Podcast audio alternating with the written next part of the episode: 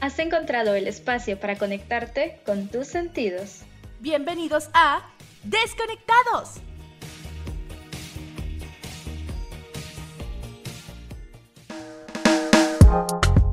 Bienvenidos a Desconectados, queridos amigos. Hoy venimos con la mejor de las vibras y pues esperamos que estén teniendo la mejor de las tardes. Y como cada semana los acompaña Luz Corado y Del Migaliego. Hola, hola, así es, sus locutoras preferidas. Nosotros les acompañamos una semana más con temas interesantísimos y rolones imperdibles. Y para que se piquen y no se despeguen, hoy venimos con una entrevista interesantísima, buenísima, magnífica. Ay, no, no sé, todo lo que es bueno.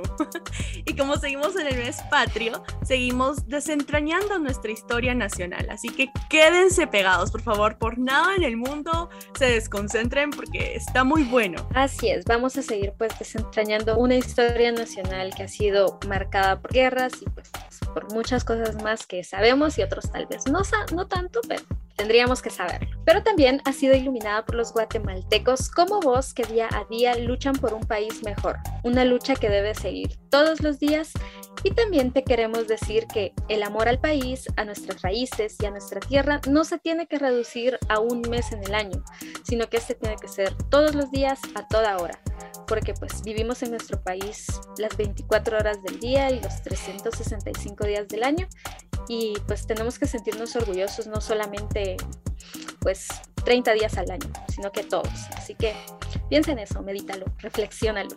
Por supuesto, claro que sí. y por esta razón creemos que es más que necesario conocer nuestra historia, porque como se dice por ahí, el que no conoce su historia está condenado a repetirla. Y es una frase muy trillada, pero muy cierta. Y antes de entrar de lleno en nuestro tema, vamos con un poco de talento nacional. Así que vamos a escuchar Abrazar la Niebla a cargo de Viernes Verde. Una rololololona. que se la disfruten.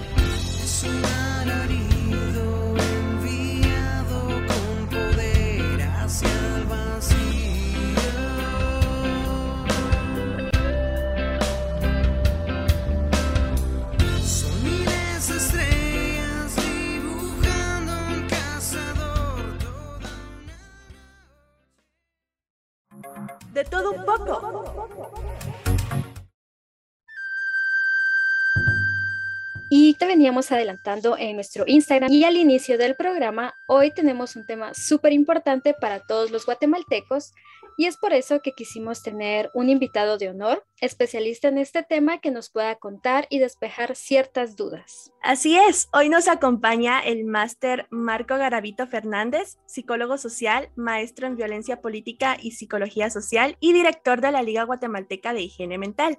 También es catedrático en la Universidad de San Carlos de Guatemala para la Escuela de Ciencias Psicológicas y pues es una eminencia invitado al que tenemos hoy al cual estamos muy agradecidos de contar con su presencia. No, gracias. Gracias por la invitación y estamos a la orden. Muchas gracias. De verdad es un gusto y un gran honor pues poder contar con su presencia y sobre todo pues que nos venga a hablar acerca de un tema que pues no tenemos tal vez como mucho conocimiento y es sobre las malas consecuencias que nos dejó el conflicto armado interno en Guatemala porque pues tenemos que admitir que existe muy poca educación y muy poca información acerca del tema, pero ¿quién mejor que usted pues para que nos pueda despejar las dudas y contarnos un poco más acerca de este suceso del país? Así que bienvenido y esperamos que usted también se sienta cómodo aquí con nosotros. No, claro, desde luego. Miren, eh, hablar de la guerra es sumamente complejo, ¿verdad? Y entiendo que tenemos un, límite de tiempo. Eh, y efectivamente, como decías, Delmi, eh, a pesar de que los 36 años de conflicto armado fueron terribles en términos de las secuelas para este país, y no hablo solo de desaparecidos, de masacres, de, asesinatos, en fin, sino que todo el impacto psicoemocional que la guerra dejó, la seguimos viviendo, la sociedad entera, incluyendo ustedes que no la vivieron, ¿verdad? Es decir, eh, hay una situación sumamente compleja, porque solo para ponerlo muy rápido, en psicología social hablamos de una categoría, digamos, que se define como acontecimiento, ¿no? Eh, y el acontecimiento es, es, un evento o una serie de, hechos que tienen la particularidad de cambiar el rumbo de la vida de una persona o de una sociedad, incluso en su conjunto. Eso se le llama acontecimiento. El acontecimiento no es cualquier hecho, sino que es ese que tiene esas características. Y según yo creo, eh, Guatemala tiene dos acontecimientos en toda su historia. Una fue la conquista. A partir de la conquista, nada de lo que era volvió a ser. Nos trajeron un Dios que no era de aquí, nos trajeron una cultura que no era de acá, eh, un idioma que no era de acá. Eh, los indígenas fueron despojados de sus tierras, fueron sometidos al más cruel racismo, en fin. La conquista es un acontecimiento. Lo que era nunca fue y la guerra también, solo que en esta la percibimos un poquito distinto a aquello de, la conquista, pero también a partir de la guerra Guatemala cambió su rumbo en el sentido económico, político, social, espiritual, cultural, psicológico, en fin. Y, y, eso lo que pasa es que se refleja de muchas formas. Voy a poner algo, digamos, muy concreto en relación a las nuevas generaciones. Nosotros vivimos en el contexto de una sociedad muy individualista, terriblemente individualista eso es producto de la guerra. Nuestras generaciones eran mucho más sociales, mucho más colectivas, mucho más solidarias, mucho más vinculantes. El consumismo ¿verdad? Es, es, es un resultado, digamos, del, del conflicto. El, el, hecho de que ahora la gente vale por lo que tiene y no por lo que es. Entonces hay que tener. Y no importa cómo tener, si es por vía legal o ilegal, pero la, el asunto es tener. Porque al final de cuentas, en este contexto, a la gente se le valora por lo que tiene Ah, es buena persona, ay sí, pero ni, carro nuevo tiene, ¿no? Es decir, es buena persona, sí, tiene buenos valores, sí, pero, pero ni casa tiene, ¿no? En fin. Entonces, ese elemento quiero partir de ahí porque hubo un impacto en todos los ámbitos. En la teoría de la guerra, como, como, teoría, se plantea que las guerras tienen la particularidad de afectar los, todos los rincones de una sociedad, aunque no lo vivan directamente. Una guerra, cualquiera que sea, tiene esa característica, impacta en todos los ámbitos de una sociedad. Y en ese sentido, el conflicto nuestro pues, fue terrible, no solo en términos de lo que estoy hablando, sino que además, además dejó 250 mil muertos. Producto de la guerra hay 45 mil desaparecidos en este país. Producto de la guerra hubieron 665 masacres en el campo. La masacre es una, una matazón de gente colectiva, ¿verdad? 20, 30, hasta como pasó en, en Puente Alto, digamos, en Santa Cruz Varías, que fueron 366 personas juntas, o en Cuarto Pueblo, en el Iscán, que fueron más de 400 asesinadas el día de mercado, en fin, ¿verdad? Es decir, nosotros estamos impactados profundamente por esto, pero como bien Delmi decía, esto, de esto no se habla. A pesar de que los acuerdos de paz plantearon que, que debía incorporarse en las currículas de las escuelas el estudio de, de los efectos del conflicto, ningún maestro lo trabaja ni el Ministerio de Educación se preocupa, ¿verdad? Eh, entonces, claro, una sociedad que no conoce su historia, la repite, una sociedad que no conoce su historia no puede ser solidaria con quien ha sufrido esas consecuencias.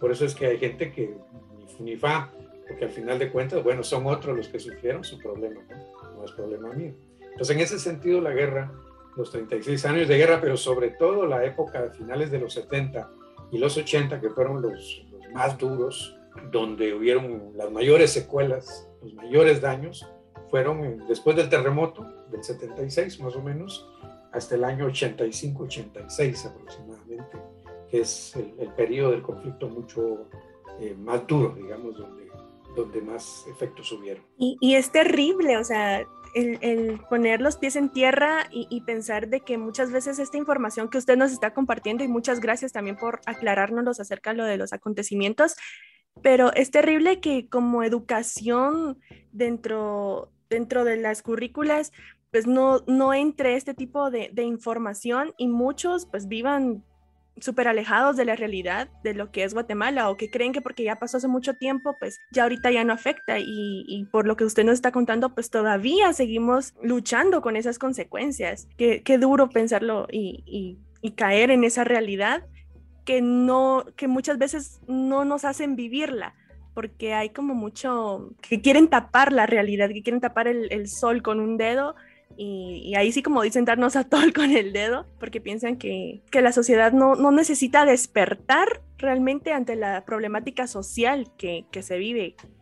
O por lo menos conocerla, ¿no? Uh -huh. Pero esto, esto Luz, es, es, un problema fundamentalmente ideológico. El problema que a nosotros nos pasa en este país es que aquellas personas, sectores o instituciones que fueron los responsables de toda esa tragedia que vivió Guatemala, siguen gobernando este país.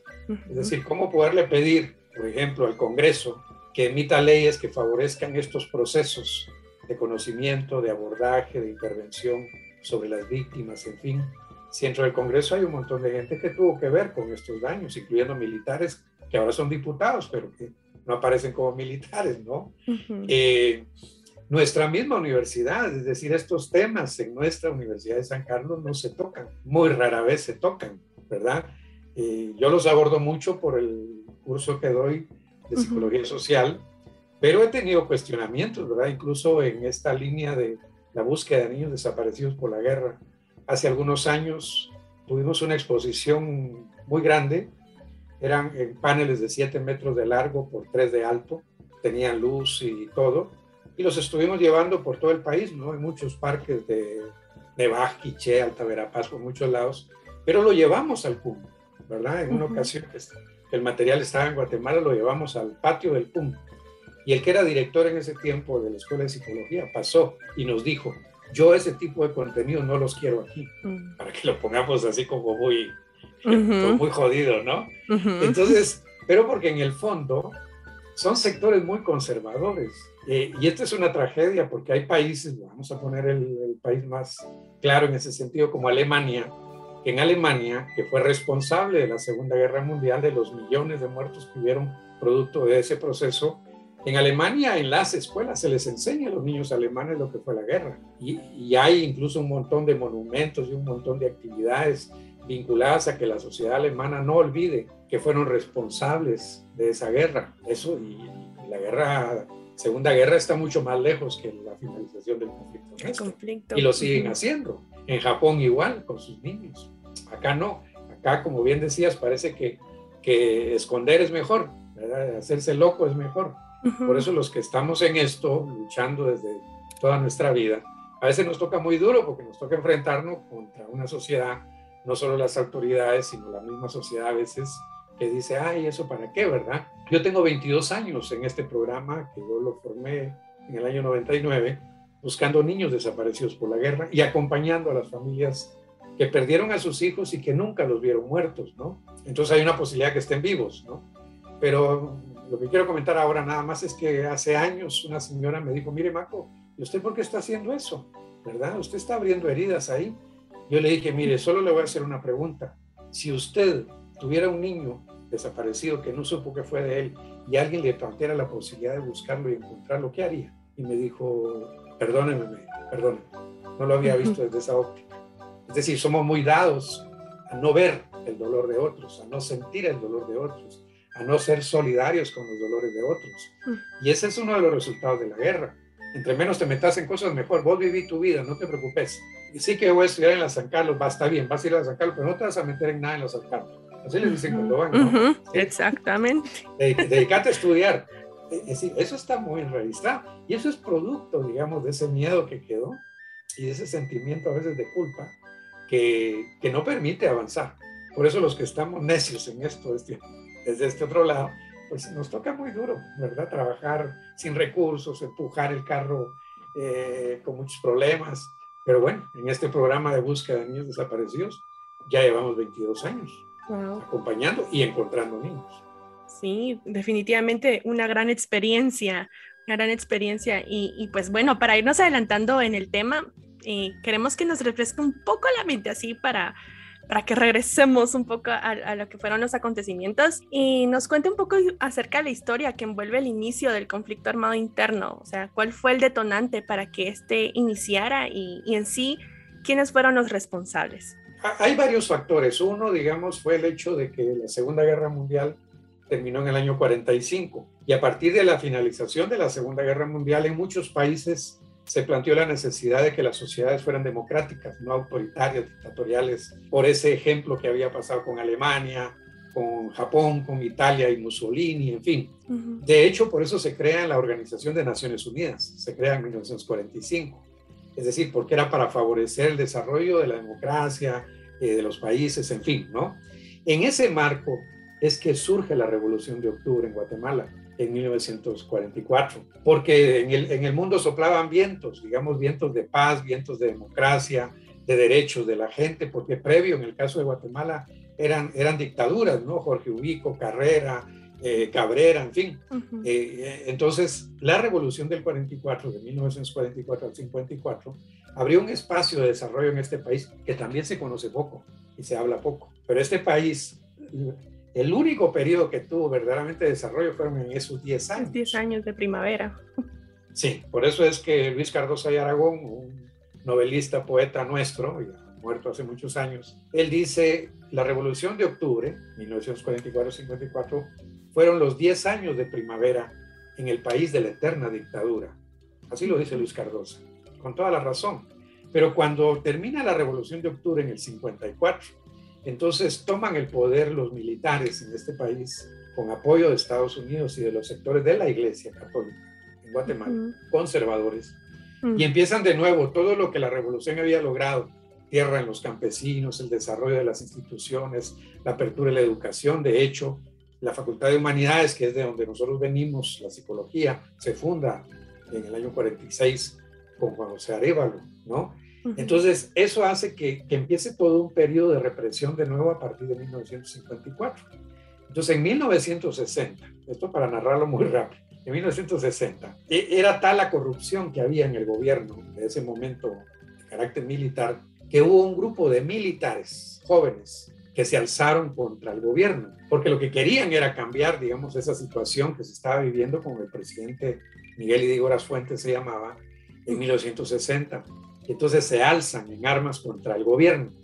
Pero esa, revuelta, digamos, es, sofocada por el, por el otro, el resto del ejército. Y entonces algunos de estos oficiales que se habían levantado en armas, que lograron huir al Salvador y a Honduras, decidieron entonces que la manera de hacer un país distinto con esos gobiernos militares corruptos era levantarse en armas y formar una guerrilla. La, la primera guerrilla que se arma en Guatemala en la Sierra de las Minas, en Zacapa, quienes la lideraban eran ex militares, tenientes y capitanes del ejército. No fueron rusos, ni cubanos, ni no sé quién vino aquí a meter ideas eh, tontas, no. incluso los dos grandes líderes, digamos, guerrilleros de Guatemala, que son como equiparables a Ernesto Che Guevara, los dos grandes líderes guerrilleros de Guatemala, uno es Luis Augusto Turcios Lima, que era un teniente del ejército, y el otro Marco Antonio John Sosa, que era capitán del ejército. Ellos son nuestros dos grandes líderes guerrilleros de la historia en Guatemala. Entonces surge ese movimiento, se alzan en la Sierra de las Minas y empieza la guerra a partir del ejército contra la guerrilla. Eso es sofocado varios años después, ya, pero ya en los años 70 se vuelve a armar un nuevo proceso de movimiento armado, porque la convicción era que este gobierno no iba a cambiar con abrazos, no era pedirle derechos y que te los den, sino que había que arrebatarlos y la única manera de arrebatarlos era con las armas. Entonces surgen varias organizaciones, y, pero la diferencia es que esta vez surgen en el campo, en el movimiento indígena, y los indígenas, miren, se involucran por miles, pero por mil, por eso es que fueron masacrados después, ¿verdad? Si yo puedo ser testigo, si ustedes quieren, ¿verdad? Yo estuve en el movimiento armado, yo estuve en la montaña muchos años, ¿verdad? el mm. movimiento guerrillero. Y pude ver eso, pude ver de cerca la gran participación de los indígenas, de los campesinos, queriendo por la vía de las armas buscar una sociedad que les resolviera sus históricos derechos negados. Por eso es que en el momento más duro del, 70 y 80, sobre todo, el gobierno y el ejército decidió que no importaba que no, que no derrocara la guerrilla, pero la guerrilla tenía una gran base social. A eso se le llamó quitarle el agua al pez. Entonces, el ejército planteó, si la guerrilla no tiene la base social del pueblo que le apoye, igual no nos va a derrotar. Entonces hay que matar al pueblo. Mm. Esa fue la lógica. Por eso las masacres terribles que hubieron, eh, el asesinato de líderes indígenas, de gente del movimiento social católico de base en las comunidades agrarias, de estudiantes universitarios, de líderes sindicales, porque la lógica era esa. Y al final de cuentas le funcionó, tristemente. Pero significaron 250 mil muertos, 45 mil desaparecidos, ¿verdad? Pero esto es importante, digamos, como cierre esto, decirlo, porque a veces, como no se conoce, no se discute, se plantea que nosotros casi que nos usaron otros países y que vinieron a meternos la guerra aquí, ¿verdad? O los rusos, o los cubanos, o los chinos, no sé quién más, ¿verdad? No, esto surgió en el seno del ejército y después fue el pueblo el que se involucró fuertemente en ese proceso armado ya que finalmente no logró derrotar a los que ahora siguen gobernando, ¿verdad? Y que siguen planteando las mismas estrategias de meterle miedo a la gente, de no permitir los derechos. Mire lo que está pasando con el COVID, eh, robos descarados, la gente muriéndose en los hospitales. Estamos viviendo la misma situación que a nosotros nos tocó vivir en el 70. Por eso nos fuimos a las armas. Y no fue que nadie nos llevó a la fuerza. Yo dejé mi familia, ya tenía mi hijo mayor y me fui a la chingada. Me fui muy lejos, ¿verdad? Porque esos son los momentos de la historia en el que los compromisos se hacen realidad. Pero la guerra así surgió y, así se desarrolló y fue enorme, enorme, digamos, la participación del pueblo indígena sobre todo. Habían pueblos enteros vinculados, en fin. Sí, es, es increíble que todos esos datos que usted pues nos acaba de dar, pues no nos lo dicen en ningún lado. O sea, realmente hay mucha desinformación en ese aspecto y como usted bien decía, si no conocemos nuestra historia, pues tristemente estamos condenados a repetirla. Entonces, también quisiera que si nos puede hablar como un poquito más del grupo o del sector que durante el conflicto armado interno pues fue el más vulnerable y el más atacado, o sea, de qué maneras y a qué grado fue ese pues esa vulnerabilidad en sus derechos y en sus vidas. Sí, fundamentalmente fue, fue el movimiento indígena, porque recuerden ustedes de que las, las grandes fincas de café, de caña, etcétera, etcétera, se nutren de mano de obra barata de los indígenas, que los bajan por oleadas cuando es la época de corte café, pagándoles una miseria, en fin. Entonces, cuando el movimiento indígena decide participar, estuvo muy acompañado por la Iglesia Católica. Recuerden, si lo han visto en sus cursos, que en ese tiempo la Iglesia Católica estaba viviendo un momento de cambio teológico desde el Papa Juan XXIII en el año 64 y, y los sacerdotes, los curas, estaban en una, una línea teológica que se llamó la teología de la liberación, que en esencia era, Dios existe en el pueblo y, y, la iglesia tiene que estar con el pueblo, no tiene que estar metida en una iglesia haciendo un culto y alejado totalmente de la vida y de los problemas de la gente, ¿no? Ya no se trataba solo de que la gente llegara a la iglesia a casarse, sino que el cura iba a las aldeas a casar o iba a bautizar o iba a acompañar a alguien que se estaba muriendo, qué sé yo. Entonces la Iglesia Católica en el campo aquí era enorme su influencia.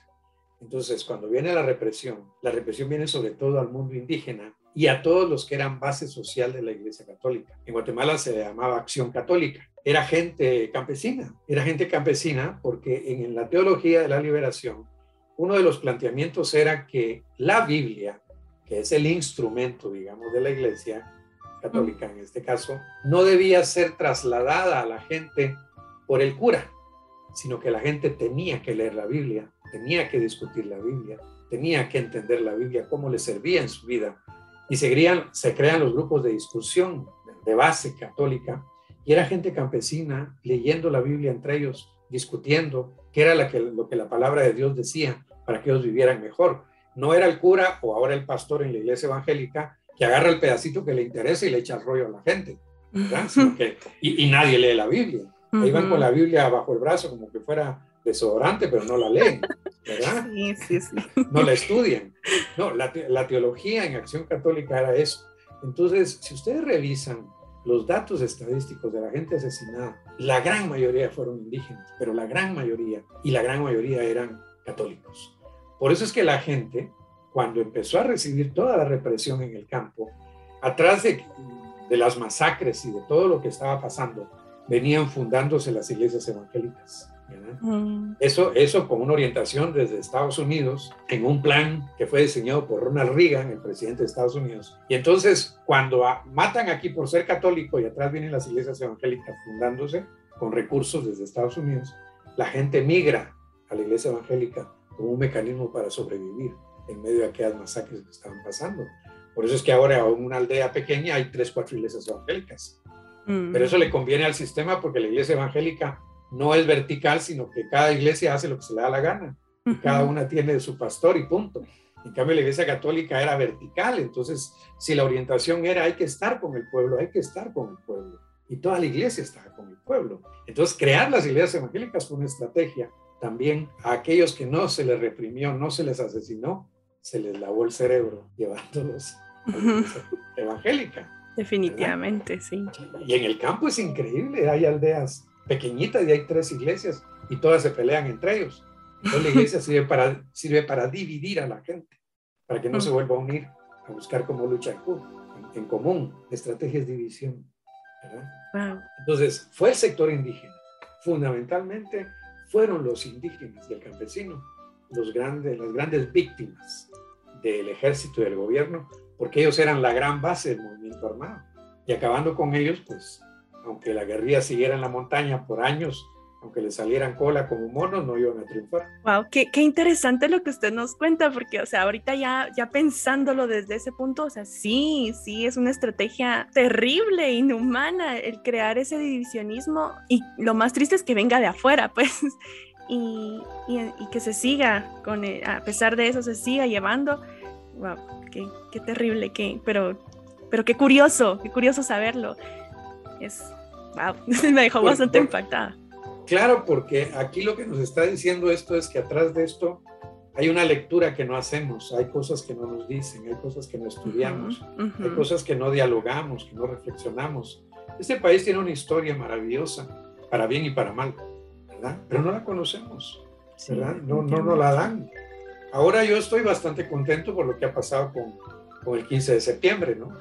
porque yo, yo noto que ha habido un desarrollo de la conciencia muy fuerte de que nosotros, el pueblo, hablo del pueblo, no tuvimos nada que ver con eso del 15 de septiembre. Ahí no cambió nada.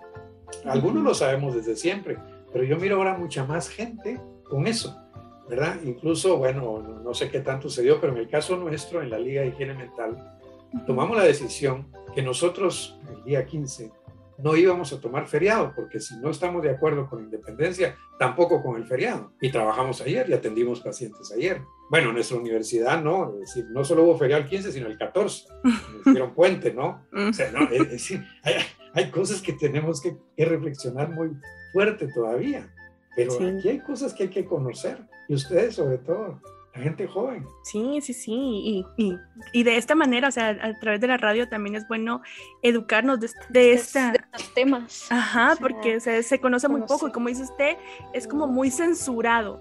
O sea, quizás no, es por no entrar en conflicto, porque bueno, ya pasó hace mucho tiempo y qué ridículo me veo hablando de este tipo de temas, pero no, o sea, hasta el momento, si lo vemos desde ese punto de vista, seguimos arrastrando ese tipo de problemáticas y, y en sí la, la, población está bien dividida, bien dividida. Sí, claro, y si no, y si no le, lo discutimos o le encontramos un camino, nunca vamos a cambiar porque el daño de este país está en muchas esferas, pero el daño sobre todo está en la parte psicológica. Definitivamente. Y aunque salgan mil leyes y acuerdos, por ejemplo, ahí están los acuerdos de paz. Hay un acuerdo de paz que dice el pueblo tiene derecho a participar y organizarse políticamente y la gente no participa porque el daño está dentro, ¿verdad? o, no creen en la política o no creen en los liderazgos corruptos que han habido. Pero es, ese acuerdo está ahí, es un, acuerdo maravilloso. pero no se aplica, porque primero hay que sanar también aquí adentro. Y una manera de sanar en principio es conocer, porque cuando uno conoce lo engañan, tiene prejuicios, etcétera, etcétera, con mucha facilidad.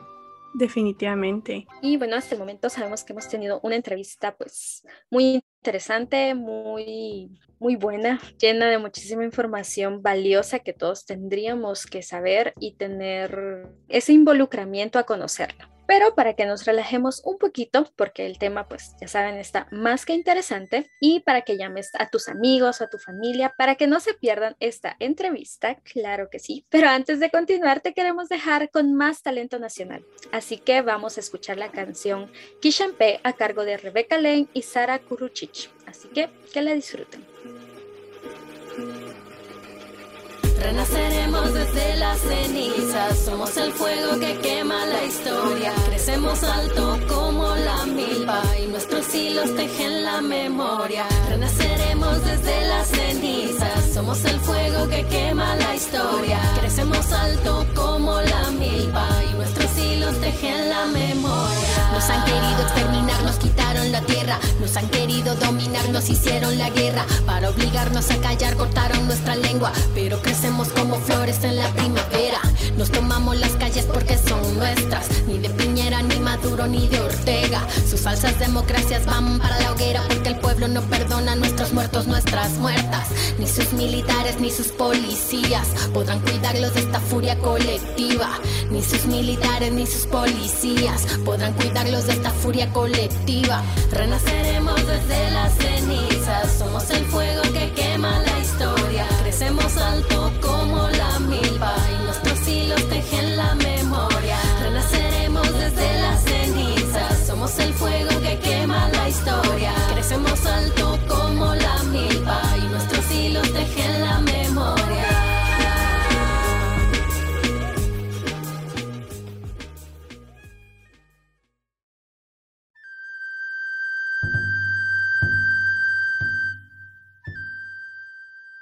Aprovechando esto y que usted también lo vivió ahí de primera mano y que es impactante, eh, y nos contaba también acerca de su trabajo relativo a la búsqueda y reencuentro de familias afectadas por este suceso, por este acontecimiento, pues todos conocemos y confirmamos que la familia es el núcleo de la sociedad, pero debido a este terrible hecho histórico en nuestro país, sabemos que muchas familias fueron afectadas gravemente, así que aprovechamos para preguntarle ¿Qué pasó con, la con las familias y la infancia durante estos 36 años de duración del conflicto? O sea, ¿cómo fue ese, ese desprendimiento? Miren, lo que hay que comprender en lo que yo comentaba antes, que, que cuando se da la estrategia de, de, represión contra el pueblo indígena campesino, eh, se dio a partir de un concepto que desarrolló el ejército, que, se, que ahora se conoce como tierra arrasada.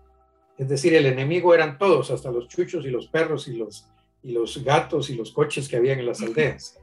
Sí, cuando había una masacre en una aldea, acababan con todo, ¿verdad? No solo las personas, si no podían huir a la montaña, sino con los animales, quemaban las casas, en fin.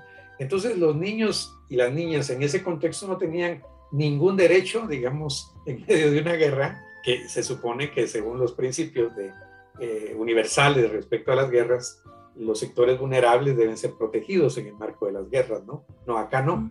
Incluso hay testimonios muy fuertes de cómo a los niños los agarraban, de las, a los niños pequeños, ¿no? De los pies y los estrellaban en los árboles, ¿verdad? Los soldados. Y eso hay cantidad de testimonios en el informe que hizo Naciones Unidas de la Guerra, ¿verdad? Que son 11 libros, o en el informe que hizo la Iglesia Católica del REMI después de la guerra. Ahí pueden leer, hay testimonios que parece que no fueran ciertos, yo les puedo decir que sí, yo lo, lo hice de cerca, lo, lo viví y sigo trabajando con gente que sufrió ese tipo de cosas. Y en ese marco entonces resulta que los niños, en particular esto que yo hago hace algunas décadas, eh, cuando eran atacadas las aldeas, algunos niños pequeños, cuando la gente corría hacia las montañas y huyendo, por ser muy pequeños no podían huir, ¿verdad? no corrían.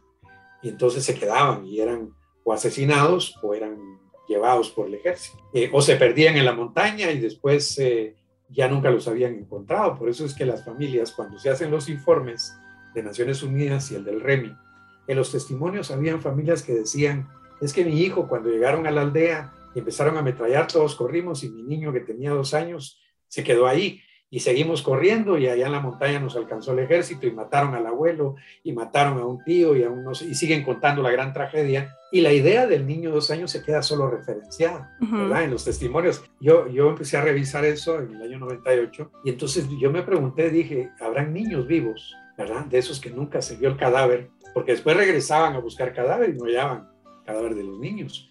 ¿Será que están vivos, no?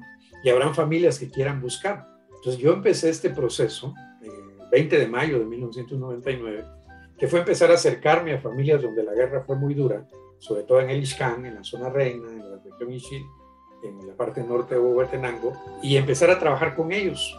Porque, miren, no hay dolor más, más duro que del de una madre, por ejemplo, que perdió a su hijo y que no sabe si vivió o no vivió, ¿verdad? Y todos los días lo sueña y todos los días lo habla y todos los días lo piensa. Y pasaron 5 años y 10 años y 15 y 20 y ahora 35 desde que fueron los hechos. Entonces dije, yo voy a formar un programa que se llama Todos por el Reencuentro, así se llama el programa, que ayude a estas familias, que les acompañe en la parte de salud mental, que es lo que nosotros hacemos, pero también vamos a buscar a sus hijos decir, vamos a hacer una estrategia de a poco de cómo ir encontrando. Y en el año 2001 tuvimos nuestro primer reencuentro familiar, porque nosotros mismos, yo mismo tenía dudas, ¿no? ¿Será que vamos a hallar a alguien vivo? Pero en el 2001, en octubre del 2001, logramos reunir a un papá con su hija, que habían sido separados durante la guerra. Y la historia muy rápido de ella era que cuando llegaron a las Guacamayas, se llamaba la aldea, y todos corrieron, ella se quedó sentada frente a un rancho que le metieron fuego. Y cuando está llorando la niña de año y medio, en frente del rancho que se está quemando,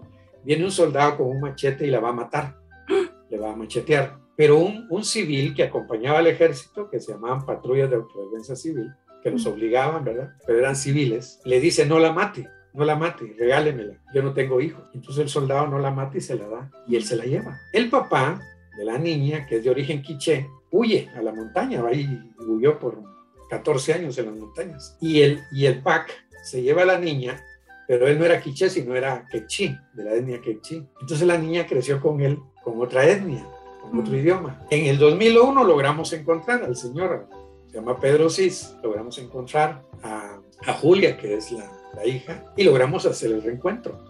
Pero esto a nosotros nos dijo, nos dio la pauta de decir, sí se puede encontrar a alguien vivo, ¿verdad? Cuando fue el reencuentro en una aldea que se llama Santa María Zamacoche, en el sur del Ixcán, yo creo que los más felices éramos nosotros, más que ellos, porque para nosotros era, la, era corroborar que sí se podían encontrar niños desaparecidos que estuvieran vivos. Y actualmente llevamos, después de 22 años, llevamos 514 reencuentros familiares, 514. Son bastantes. Sí, y de esos solo siete hemos encontrado muertos. Mm. Hacemos lo que se llama el reencuentro post-mortem, que ya sabemos dónde está enterrada, llega la mamá o el familiar que lo busca y se hace la ceremonia para cerrar el duelo, porque uno necesita cerrar su duelo, ¿no? Saber dónde está, poderle llevar candela, poderle llevar eh, flores. Cabalmente el reencuentro número 514, que es el último que tuvimos, fue post-mortem en el cementerio de Nevaja, de una hermana que viajó desde el Retaluleu, por allá en Champérico, hacia Nevaja, hacia el norte, eh, que buscaba a su hermana, pero la encontramos, ella se quedó perdida en la montaña, otra familia la agarró y murió de hambre a los siete años. Pero sí la encontramos donde estaba enterrada y la hermana viajó. hicimos una cosa muy linda, ¿no? Eso apenas hace semana y media, ¿no? Pero este programa digamos, de todos por el reencuentro, ayuda en esa dirección. Pero debo decir que durante los 22 años hemos pasado siete gobiernos. Empezamos con Arzú y ahora estamos con este señor. Y nosotros no hemos recibido una sola ayuda de ningún gobierno de esos siete. Al contrario, hemos recibido a veces críticas, amenazas, eh, acciones para que el programa desaparezca, sobre todo en el gobierno de la UNE, cuando estuvo Álvaro Colón, ¿verdad? Eh, pero aquí estamos, porque hay muchísima gente todavía pendiente. Actualmente estamos buscando alrededor de 800 casos. Wow. Pero sí ha sido un gran avance, o sea, es algo que en algún momento incluso usted dudó, pero pues sí se han visto los frutos y me, pues me imagino que debe ser algo sumamente gratificante, no solo para usted, sino para las familias de todas estas personas. Es, es, otro mundo, es otro mundo. Yo sé que ahí me voy a morir, yo ya no puedo salir de eso, ¿verdad? Y además, eh, las familias nos queremos muchísimo porque lo nuestro no es un trabajo técnico, así profesionista, es un trabajo muy humano y tanto que decimos que para, para nosotros y para mí en lo particular, esto no es un proyecto de trabajo, sino es un proyecto de vida. Entonces, eh, ya intenté cerrar el programa alguna vez y los familiares no me dejaron. Entonces, ahora esto va a ser hasta que yo tenga vida, ¿verdad? Sí, sí. es que y, y, finalmente solo les quiero comentar esto. Y finalmente porque dentro de esos niños desaparecidos, en el tiempo de la guerra, durante los años 80, en el inicio, en Guatemala se formó una red de gente, de abogados, de gente de gobierno, militares, que lucraron con los niños y empezaron a darlos en adopción por dinero. Y hay muchísimos adoptados en Europa que cada opción costaba cerca de 25 mil dólares aprox. Ahí es donde está este que fue candidato a presidente hace poco, Edmund Bulet. Él estuvo preso en el año 82 por tráfico de niños. o, este otro diputado de Corbatía de Linares del Tranena, también él estuvo implicado. Entonces ahí están, hay un montón ahí que voy a mencionar ahora, ¿no? Pero el asunto es que también ya hemos tenido reencuentros de adoptados en Europa de manera ilegal que han venido al reencuentro con sus familias. El día de ayer cabalmente teníamos un reencuentro virtual de la mamá con su hijo que vive en Bélgica, porque no puede viajar ahorita por el COVID, pero tuvimos un inconveniente de otro tipo y se canceló, lo hacemos la otra semana. ¿verdad? Ella vive en Puerto Barrios y, y el chico, que se llama Mateo, vive en el norte de Bélgica. ¿Ya? Y estamos preparando cuatro reencuentros virtuales desde Europa para acá, que van a ser las próximas semanas. Entonces ahí hay un montón de trabajo, pero eso tiene que ver con la guerra y, tiene que ver, como alguien decía, es que eso ya pasó. No, para el que tiene un desaparecido, esto no ha pasado, ¿verdad? Nunca. Se van a morir con eso. yo tengo un primo hermano desaparecido, crecimos juntos, su madre aún vive y Tina se llama ella, ella todos los días habla de Manuel, ¿verdad? Y él no, no va a aparecer nunca. Eso estamos convencidos. Sí, qué, qué fuerte, qué fuerte conocer acerca de esas experiencias, pero más sobre todo acerca de esas de esas adopciones que son ilícitas y, muchas de esas personas pues quieren representar un país, qué peligroso. Mucho, mucho. Pero como se desconoce lo que hablábamos, ¿no? Exactamente. Parecen muy honorables. Ajá, sí. ¿eh? Hay mucho sufrimiento atrás. Mulet en particular ha dicho que ellos lo hicieron por, por, humanidad, digamos, para salvar a los niños, para darles una mejor vida. Y yo hice una entrevista para CNN hace unos dos años, en, medio de la campaña. Y cabalmente ahí salió esa nota y me preguntaban en CNN y qué piensa de lo que dice Mulet. Y yo le dije, le voy a dar el beneficio de la duda. Está bien, lo sacaron para salvarlos, ¿no? Pero entonces que nos ayuden ahora con los expedientes que tienen en sus archivos para saber dónde están. Es decir, si de verdad había una voluntad humanitaria, también ahora debe haber una voluntad humanitaria para que ellos puedan reconocer de nuevo a su familia en Guatemala, porque los que han crecido en Europa, en Estados Unidos, en Canadá, cuando se han hecho grandes, saben que no son de ahí, saben que son adoptados.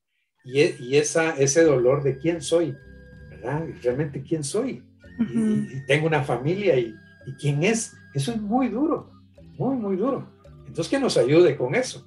Pero nunca hizo nada, ¿no? Sí, sí, definitivamente. Ahí sí lo que decía usted es bastante bueno recalcar, recalcar, perdón, que es el cuando se vive tanto individualismo en, en, el sentido de que si no, o sea, si no es mi lucha, si no es mi dolor, entonces no tengo por qué, por qué sentirlo, porque, ajá, y, qué feo. Y, eso que menciona ahorita usted me, me, causa tanta curiosidad de que incluso las personas llegan a tener como dudas acerca de, de, su identidad y sobre todo las personas que están viviendo lejos y, de saber que en algún momento vivían aquí y que alguien se los llevó al, al extranjero. Qué, qué, fuerte. Y fíjate que sobre todo, eso nos lo han dicho varios adoptados, que esta es una época en la que eso se está volviendo muy común. Nosotros estamos acompañando casi unos 150 casos de adoptados que están buscando a su familia. Y es cuando ellos han crecido, se han casado, han buscado a su pareja o están pensando en hacerlo. Y, ellos dicen, ¿qué voy a hacer yo cuando mis hijos crezcan y me pregunten quién soy yo? ¿Verdad? ¿Qué les voy a decir? Yo no tengo una respuesta. Y eso es muy duro, humanamente es muy duro. ¿Verdad? Sí. Porque alguien dice, no, allá en Europa viven mejor, tienen mejores condiciones, sí, pero son condiciones materiales. Pero en la parte humana y espiritual ha habido mucho dolor en ellos, y lo puedo decir porque trabajo con ellos y los conozco hace muchos años. ¿ya? Y la duda es esa, ¿sí? Por eso esto que no pudimos hacer el reencuentro ayer, hablábamos ayer con, con Mateo en Bélgica y estaba así como, ay, ya casi que estaba, ¿va? pero bueno, Ujú. no importa, lo hacemos la otra semana, ¿va? porque eh, es decir, son 35 años los que han pasado en ese caso, ¿ya? y a los 35 años se va a ver con su madre o se va a encontrar físicamente cuando se puede, que en la mayoría de casos se puede. Eso es muy doloroso, pero cuando se logra hacer, hay que verlo que es una cosa muy linda, muy humana, muy reparadora, que vale la pena vivirla y trabajar mucho con eso. Sí, definitivamente, definitivamente es. ¿Qué experiencias? O sea, qué, qué bonito que usted ha podido pues, lograr eh, reunir familias. Me imagino que esas experiencias han sido súper conmovedoras y, a la larga también saber de que si esas personas sí están vivas, pero porque se conoce que muchas personas también fueron eh, cruelmente asesinadas, incluso en las fosas comunes que han encontrado los restos. ¿Usted ha tenido experiencia de sacar restos de esas fosas comunes? Como sacarlas no, porque nosotros no trabajamos la parte forense, pero sí de acompañar, porque, por ejemplo, en el área de la Alta Verapaz, que es una de las regiones nuestras, eh, muchos familiares que están buscando a sus hijos, eh, en dos casos de ellos ya han aparecido. Y no sé si ustedes saben, pero bueno, en, en Cobán hay una base militar. Hoy día es eh, donde se forman los soldados eh, que van a misiones a otros países, lo que se llaman los cascos azules, se llama Creón Paz. Pero esa era la base militar de Cobán y ahí llevaban a la gente que detenían en aquellos años. Eh, y ya no aparecían, no se sabía nada de ellos. Con el tiempo la gente empezó a plantear que ahí adentro de la base habían cementerios clandestinos, los habían enterrado ahí mismo, que la base es muy grande. Y llevó casi dos años una lucha para que el Ministerio Público autorizara hacer un reconocimiento dentro de la base y ver si habían cementerios. Eso lo hizo la Fundación de Antropología Forense y, y Fandewa, familiares de detenidos de Guatemala. Y finalmente se logró entrar y se, y se determinó que habían y empezaron las, las excavaciones. Y actualmente hay más o menos 660 y algo de cadáveres que se han extraído de fosas dentro de la base militar, ¿verdad? Dentro. ujú. Es decir, ¿quién- ¿quién puede negar quién fue el responsable? Pero a donde quiero llegar es que de esos 600 y pico de cadáveres, 92 son de niños. Y ahí hay dos que ya, como han dado su muestra de ADN, los familiares, hemos hecho jornadas de eso allá en las Verapaces, con el ADN de los huesos y el ADN de la saliva de las familias, se lograron identificar dos de esos restos de niños que eran los que andábamos buscando. Entonces se hizo un reencuentro post-mortem, les devolvieron sus restos y toda la cosa, ¿verdad? Pero ahí hay un montón todavía de, de- de restos. Lo bueno es que en medio de toda esta limitación que hablamos en el inicio de, de no hablar de esto y todo, hay gente muy luchona por esto. Y finalmente, gente y organizaciones lograran que se capturara a los oficiales del ejército que estaban en esa base militar en esos años cuando ocurrieron los hechos y están detenidos y están enjuiciados ahorita. Y dentro de ellos está Benedicto Lucas, que era el hermano del presidente de la República. Y, varios más. Pero es decir, si aquí había una lucha que, que ha sido muy dura, muy difícil, pero no hemos dejado de luchar por la verdad ni por la justicia, porque ¿quién puede negar quién fue el que hizo esos, esos muertos dentro de la base militar? El ejército. El ejército. No, no, no. Además, mucha gente de, de, de, de Rabinal, de Río Negro, fueron llevados para allá este, porque se destruye la carne y todo, pero todavía los tejidos de la ropa están ahí, que son rabinaleros, son de la etnia chi, los que se llevaron de Río Negro, en fin. Ha habido un proceso, pero el tema es ese, 92 de los restos son de niños, huesos de niños. Miren usted qué, cruel- qué crueldad, pues. Sí, ¿Verdad? definitivamente. Sí, cuánta, diferente. Una, una guerra es una guerra. Cuánta pero es que- inhumanidad. sí, no, no, no. Muy, Sí. muy, muy duro, muy duro y, y- que las personas, ay no, o sea, que sean niños y que los hayan asesinado así a sangre fría. Sí, a no, sangre fría. qué horror. Sí.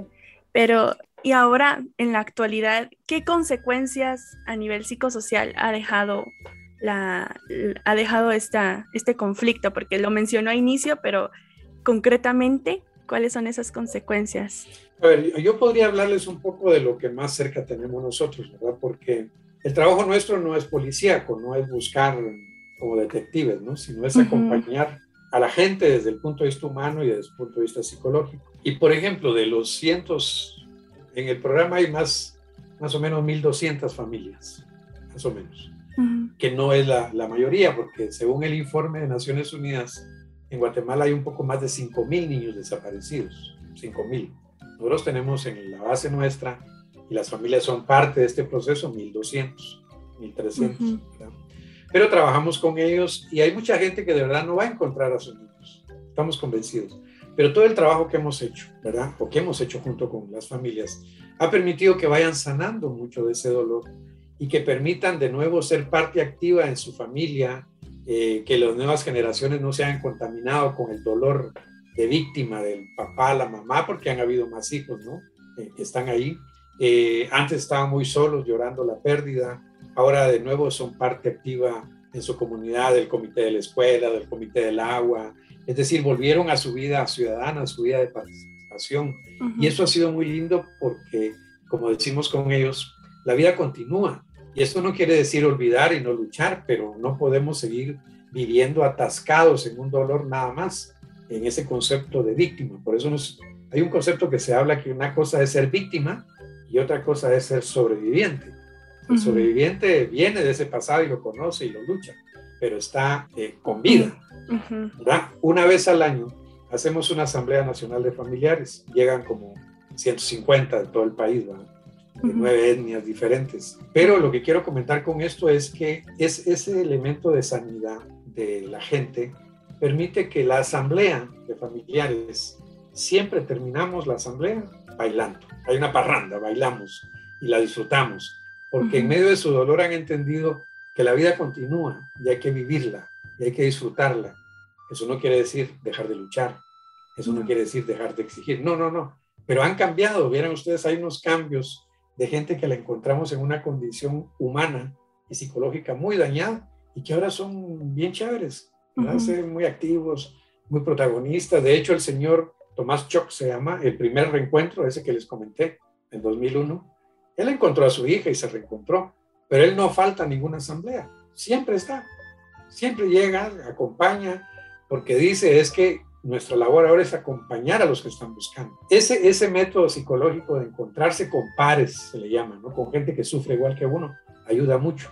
Cuando uno está solo, el dolor es muy duro. Por eso es que la sociedad urbana, sobre todo, ahora tiene muchos problemas, porque cuando tienen un clavo, no va a llorar sobre la computadora, no va a agarrar la tablet y se va a abrazar, que no tiene gente de confianza con la cual hablar, con la cual llorar.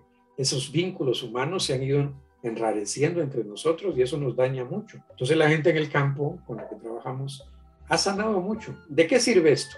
Sirve a nosotros para decir que, y así lo manejamos, si una familia que se perdió hace tantos años, 30 años, se reencuentra y empieza un proceso difícil de reintegrarse. ¿Por qué la sociedad nuestra en general no puede hacer lo mismo?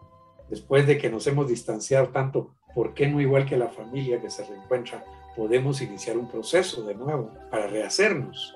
Yo como lo planteo y así se los dejo ahora, es que digo, Guatemala tiene muchos objetivos que cumplir, muchos, pero hay uno sin el cual no vamos a poder lograr.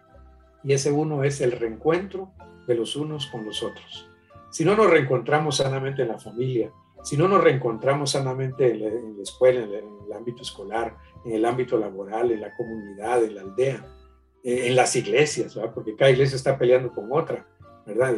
¿Por qué usted va a esa iglesita? Si mire la mega iglesia de Cash Luna, ahí sí llega Dios. Dios no llega a las iglesias chiquitas, solo queda grande. Será un lío terrible, división de nuevo, ¿no? Entonces, si nos reencontramos los unos con los otros, que ese es un esfuerzo que hay que hacer, ustedes como comunicadoras tienen un papel muy importante en eso, entonces podemos contribuir a un reencuentro social como la familia se reencuentra. Entonces también ahí hay ejemplos positivos, ahí hay cosas maravillosas que han pasado que se van proyectando también al ámbito más social, ¿verdad? Desde luego eso no quiere decir que hay mucho daño todavía, sí lo hay, pero yo quiero dejar esta parte más, más en positivo. Sí, muchas gracias. Y la verdad es que ha sido un gusto pues poder platicar con usted y también conocer de una labor tan noble y tan humanitaria como la que usted hace, porque es algo que no nos dicen, o sea, aparte de la historia que muchas veces se nos ha tergiversado, se nos ha ocultado, tampoco nos cuentan de las luchas que todavía están, de, pues a partir de ese, de ese conflicto que vivimos en el país. Y la verdad es que es, no sé, es como gratificante saber que hay muchas personas que están luchando por todas esas familias y de verdad es, es un honor poder hablarlo con usted. Y también sí, nos gustaría que le dejara un mensaje a la juventud, a las personas que nos están escuchando, pues de todo este tema, que se puedan pues aventurar a tener más conocimiento acerca de estos hechos tan brutales y tan trágicos que han manchado la historia de nuestro país, para que no se olviden y para que no se repitan. Bueno, miren, lo, primero que yo les diría es que ojalá todos pudiéramos luchar o, o vivir desde nuestros ámbitos para que en este país nunca más haya una guerra como la que tuvimos. Eso es una cosa muy terrible, desastrosa. Tuvo sus razones, yo ya le expliqué, pero eso no, no quita todo el dolor que se provoca en la parte humana. Pero eso es factible en la medida que no repitamos los errores que nos llevaron a esa guerra, en ningún sentido. ¿Y qué supone entonces eso? Informarnos un poco de, de la situación, tener una postura frente a lo que ocurre en el país, porque como dije antes, o más bien es un dicho muy común en el mundo, los pueblos que no aprenden de su historia los vuelven a repetir. Y quienes vivimos la guerra no queremos que eso se repita, ¿verdad? No queremos que, por ejemplo, la Universidad de San Carlos, que es la universidad estatal, sea de nuevo tan atacada como fue en aquellos años. ¿Cuántos estudiantes no murieron? Que, que ni siquiera estaban organizados en ese proceso, pero eran estudiantes de la San Carlos y todo lo que era pensar, todo lo que era ciencia, parecía comunismo, ¿no? no, no, no, Entonces, luchar por una sociedad más democrática, más pacífica, y más humana. Eso es uno. Y lo segundo, que sobre todo ustedes como gente joven, piensen que la vida es un suspiro. Y, y en tanto es un suspiro, en el sentido de que cuando sienten que van a ser adultos mayores y, pasó, eh, como le digo a mis alumnos, que puedan llegar a los años que vienen en el futuro para ustedes con la mayor satisfacción posible, en el sentido humano, en el sentido biológico, en el sentido psicológico, espiritual. No pensar de que la vida es eterna y, no la aprovecho para crecer, para estudiar, para trabajar, para hacer cosas buenas. Por ustedes, por su familia, no estoy diciendo meterse a la vida política pública nacional, no, no, no, en la parte más individual. Porque esto supone como principio de que tenemos que crecer pensando siempre en los demás, aunque esos demás sean mi familia, mis hermanos, mis papás, mi pareja. No se quiten de la cabeza que los demás son importantes para uno. Como dice un viejo filósofo, al final yo soy porque me reflejo en tus ojos. Si no me reflejo, no soy nada. Por eso es que los maestros, y se los decía hace poco a mis alumnos, no podemos decir yo soy el mejor profesor que hay en la escuela. Eso solo lo pueden decir mis alumnos, no? Puedo decir yo soy la mejor pareja que existe, solo lo puede decir mi pareja. Yo no puedo decir yo soy el mejor papá del mundo, solo pueden decir mis hijos.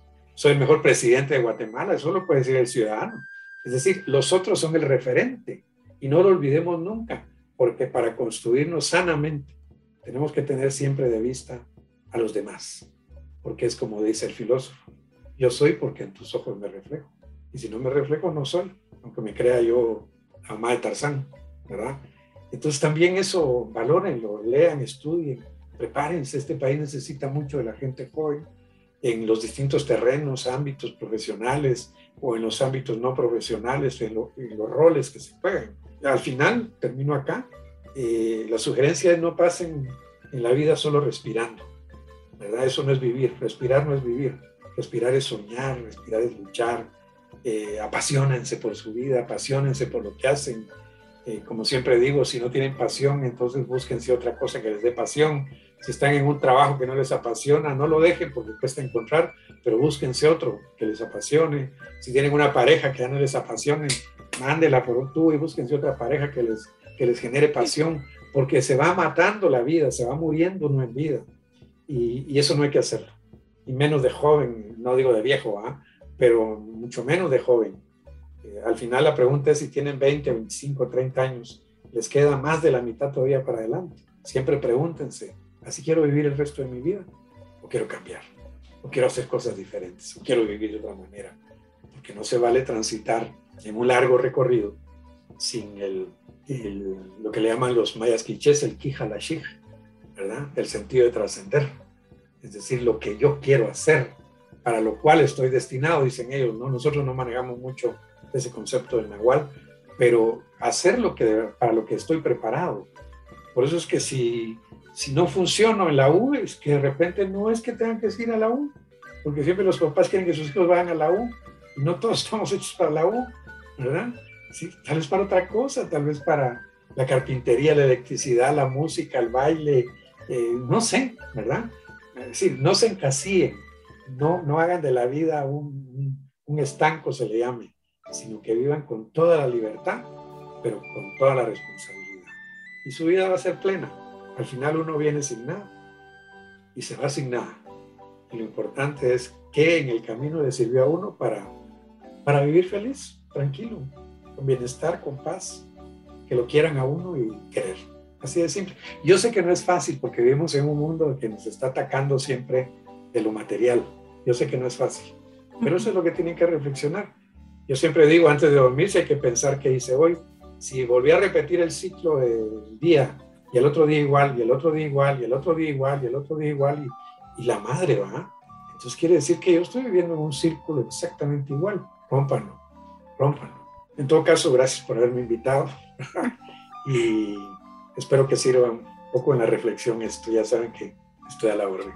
No, muchísimo, muchísimo. Nos va a servir un montón y muchísimas gracias por por su disposición a poder compartir con nosotros estos minutos de su tiempo. Sabemos que su tiempo es muy valioso, pero el que haya accedido aquí a poder platicar con desconectados y con la audiencia un poquito acerca de, este acontecimiento en nuestra historia y sobre todo con este último mensaje que nos dejó, pues la verdad es que muchísimas gracias. Nos sentimos muy honradas con contar con su presencia y, y pues gracias.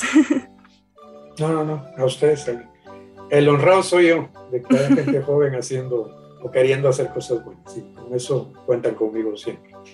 Muchísimas gracias. Muchas gracias. Fue una entrevista súper buena. Nos dejó, nos dejó con un buen sabor de boca. La verdad es que quisiéramos más tiempo para podernos extender y conocer un poco más acerca de esta tragedia, de este suceso, de este acontecimiento tan fuerte que fue nuestro país. Pero, pues, nos limita un poco el tiempo. Eh, pero la información está ahí, así es que te invitamos a vos que puedas informarte un poco más acerca de, de lo que sucedió en el conflicto armado interno, en especial con la desaparición de niños, cómo fueron encontrados. Nos comentaban también que podemos investigar en las redes sociales de la Liga Nacional de Higiene Mental Ahí es donde ellos publican qué es lo que están haciendo en este movimiento, que Reencuentro de Familias ha, tenido una duración de 22 años y esperamos que siga y siga y siga para pues, poder seguir reencontrando esas familias y esos corazones que han sido separados debido a, esta, a este acontecimiento tan inhumano, tan, tan voraz. Así es que, como siempre, a nuestro invitado les ponemos una complacencia especial. Nos, en esta ocasión nos pidió la canción Yo vengo a ofrecer mi corazón a cargo del argentino Fito Páez. Una canción muy buena que tiene un mensaje muy lindo. Así que te pedimos que le pongas bastante atención. Que te la disfrutes.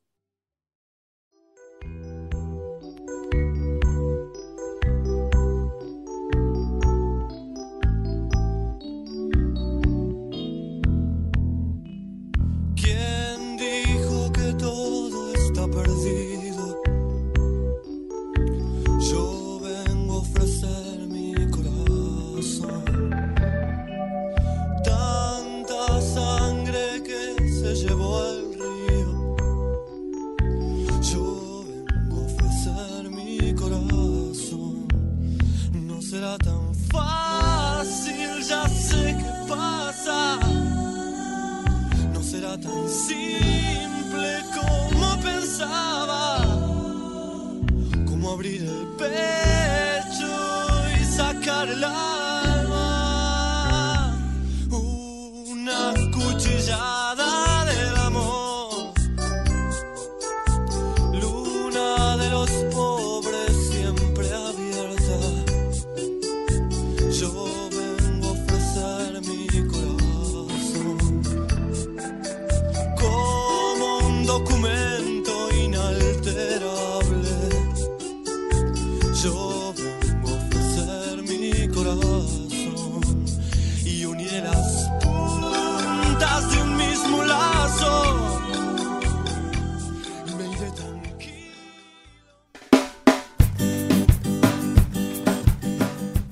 Vamos, sin antes recordarte que este es el penúltimo programa de Desconectados.